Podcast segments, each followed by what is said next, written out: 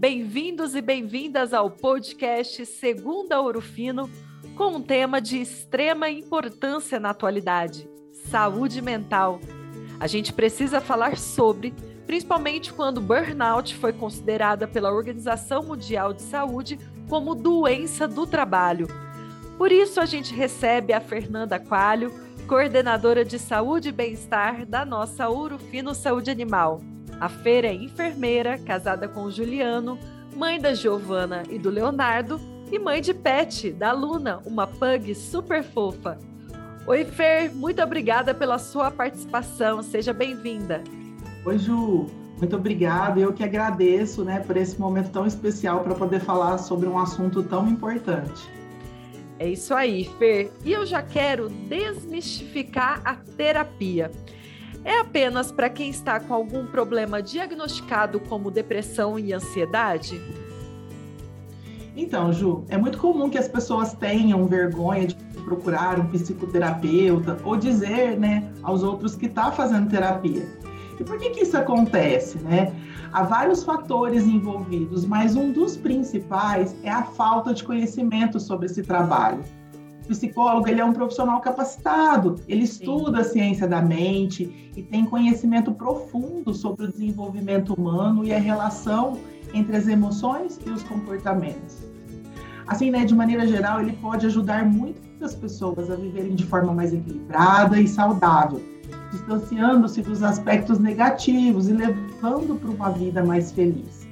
A terapia, ela se baseia muito no autoconhecimento e na autorreflexão o objetivo do psicólogo não é dizer para a pessoa o que ele deve fazer, mas ajudá-lo a encontrar as respostas.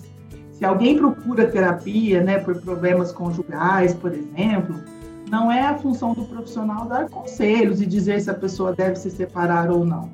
Ao longo da terapia, né, o paciente ele reflete sobre os possíveis caminhos e vai se fortalecer para tomar a melhor decisão e fazer escolhas mais conscientes.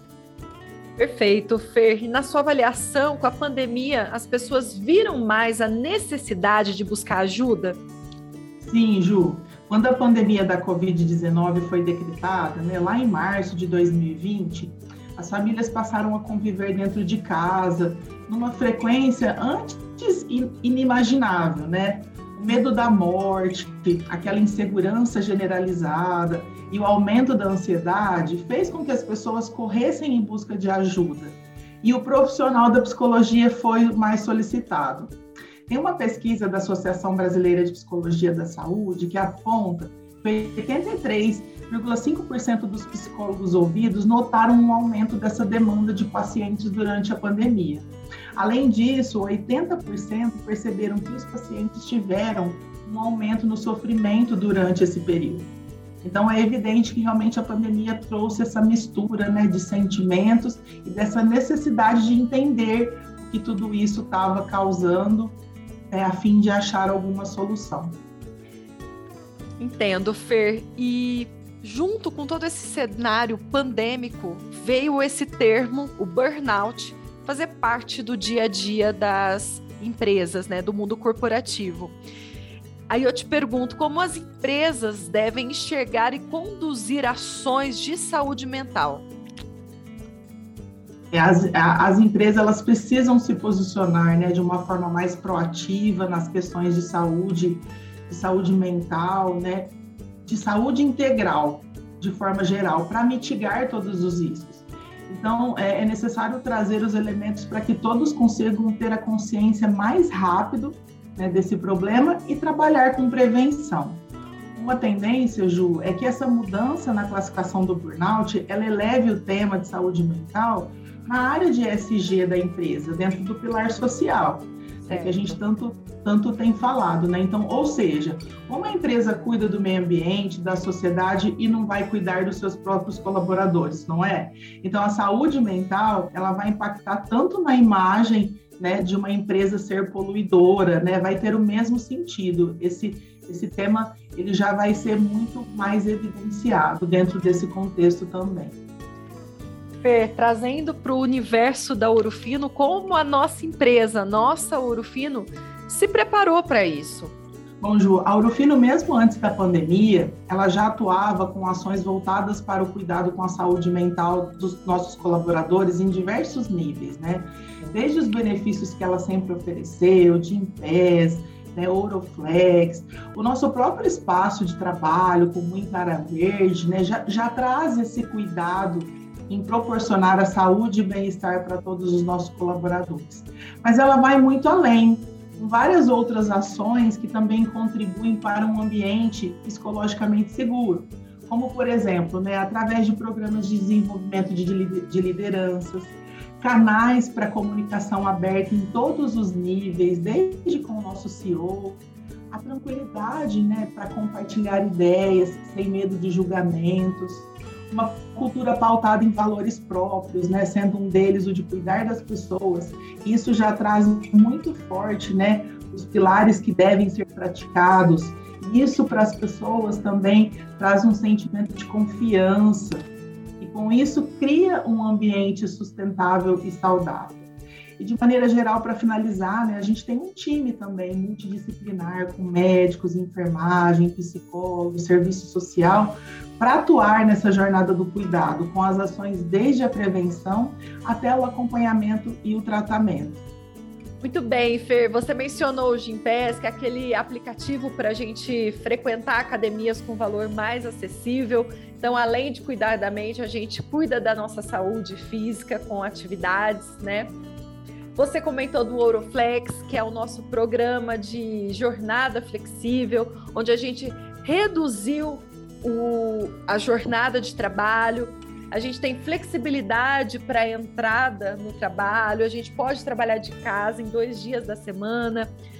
E agora eu quero entrar em mais uma ação que a Ouro Fino trouxe este ano para o nosso dia a dia, que é o aplicativo Zen Club.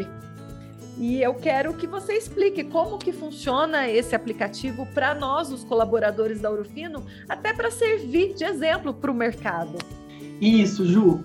Dentro dos nossos benefícios, esse é muito especial voltado ao cuidado da saúde mental pois ele tem um alcance a todos, por ser uma plataforma que possa acessar de onde você estiver.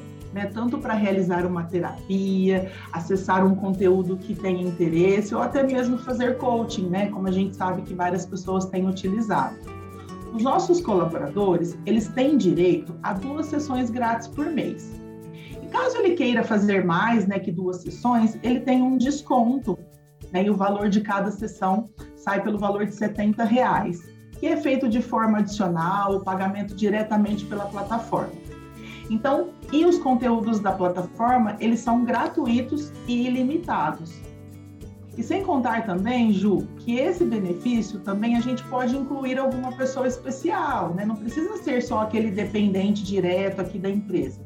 A pessoa pode colocar alguém, é, a mãe, o pai, uma pessoa que realmente esteja precisando né, para ter acesso a todos esses conteúdos também de forma ilimitada e com o custo da sessão também reduzido. Fer, é um benefício que não é só para nós colaboradores, e eu preciso dizer que eu sou fã do Zen Club, mas a gente pode estender para uma pessoa querida que faz parte do nosso convívio e que esteja precisando né, dessa atenção, dessa terapia. Isso mesmo, Ju. A gente pode incluir, né, como você disse aí, uma pessoa que esteja dentro aí do nosso convívio familiar, né, do nosso convívio diário, que, que esteja precisando, ela vai ter acesso a todo o conteúdo da plataforma de forma ilimitada e também vai ter a oportunidade de fazer as sessões por esse custo também reduzido que a gente proporciona para os nossos colaboradores.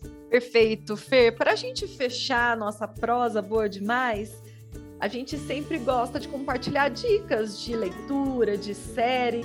Qual você trouxe para a gente hoje? Ah, Ju, hoje eu trouxe a dica de um livro, né? A Coragem de Ser Imperfeito.